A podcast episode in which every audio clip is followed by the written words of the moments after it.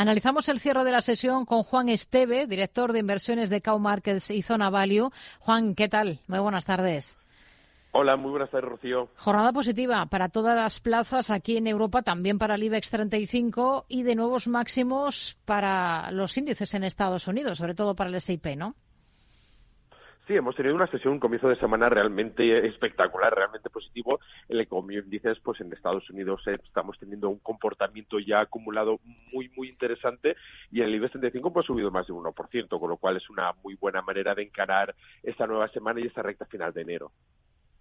Si miramos a, valores, ¿qué, le parece la decisión de Grifols de ceder los derechos de voto del 6,5% de su participación en Shanghai RAES a Higher Group durante 10 años? Lo sabemos por la documentación que ha aportado esta firma china, que es la compradora, al regulador de ese país en el marco de esa compra, de una participación del 20% del capital a la firma española.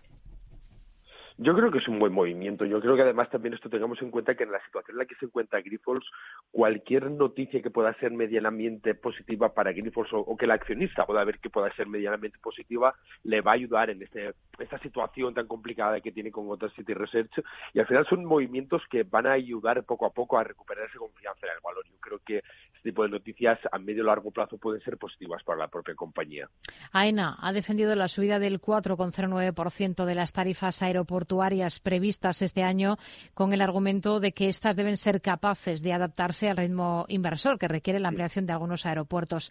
Eh, ¿Cómo lo ve? ¿Qué visión tiene para AENA en este contexto de críticas que está recibiendo por parte de, los afectados? Claro, una cuestión es la parte de críticas que tenga por los afectados y otra está la parte de la empresa, la, empresa, la parte corporativa. Yo creo que al final los movimientos que está realizando AENA los vamos a ver o ya los hemos visto reflejados en el valor en el pasado de una manera positiva. Es lógico pensar que se tiene que hacer nuevas inversiones, tiene que hacer nuevas reestructuraciones, tiene que hacer nuevas inversiones, necesite también aumentar el margen de beneficio.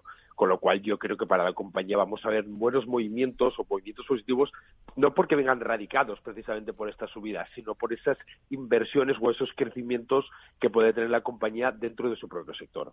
Hoy el presidente del gestor aeroportuario, Maurici Lucena, ha hablado de precios competitivos ante la petición de moderación por parte de Ryanair. Le escuchamos. De el año 15 al año 2023, las tarifas aeroportuarias de AENA han bajado nominalmente casi un 11%, pero es que en este tiempo la inflación ha sido del 21%. ¿Qué significa? Significa que en nueve años, del 15 al 23, la bajada en términos reales de las tarifas aeroportuarias es de casi el 32%.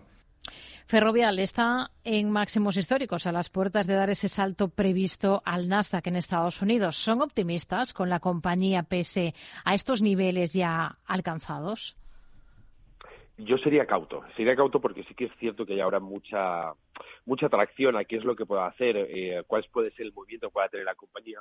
Pero yo ahora mismo creo que está en una situación eh, demasiado cercana a poder tener algún hecho bastante relevante en cuanto se haga la cotización, puede que los accionistas no tengan esa o, no tenga esa atracción de cara a los accionistas y tenga ese comportamiento que al final estamos pensando que pueda tener, con lo cual podríamos tener un movimiento inverso a la acción. Hay que tener cuidado con estas situaciones y yo personalmente ahora mismo no creo que fuera el momento, dependiendo del inversor y la inversora, de, de, posicionarse ferrovial, sino que lo más lógico quizás sería esperarse a ver cuándo sale la cotización y cuál va a ser el comportamiento que va Y entre la banca que ven con mejores ojos, esta semana comienza la temporada de presentación de resultados y sabemos, según datos del Banco de España, que la morosidad ha vuelto a bajar en noviembre al 3,57% después del ligero repunte de octubre, gracias a que el total de créditos eh, ha crecido y a que el avance de los préstamos impagados ha sido mínimo.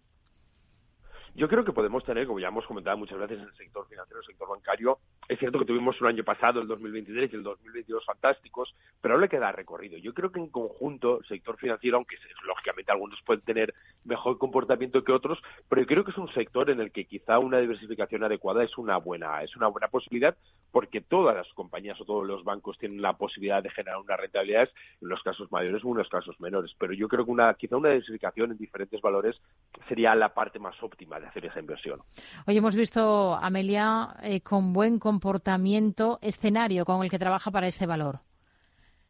Yo creo que va a tener un buen comportamiento. Yo creo que el, sector turismo, que el año pasado fue un sector bastante importante y que tuvo una rentabilidad interesante, ya estamos viendo cómo este año está posicionándose o está eh, cumpliendo todas las expectativas o, está creando unas expectativas bastante interesantes. Ya lo vimos con, eh, con IAG, lo estamos viendo con Melia. Yo creo que es un sector que este año todavía va a dar unos buenos resultados y deberíamos de tenerlo en cuenta. Nos quedamos con ello. Juan Esteve, director de inversiones de Cow Markets y Zona Value. Gracias. Muy buenas tardes. Un placer. Buenas tardes.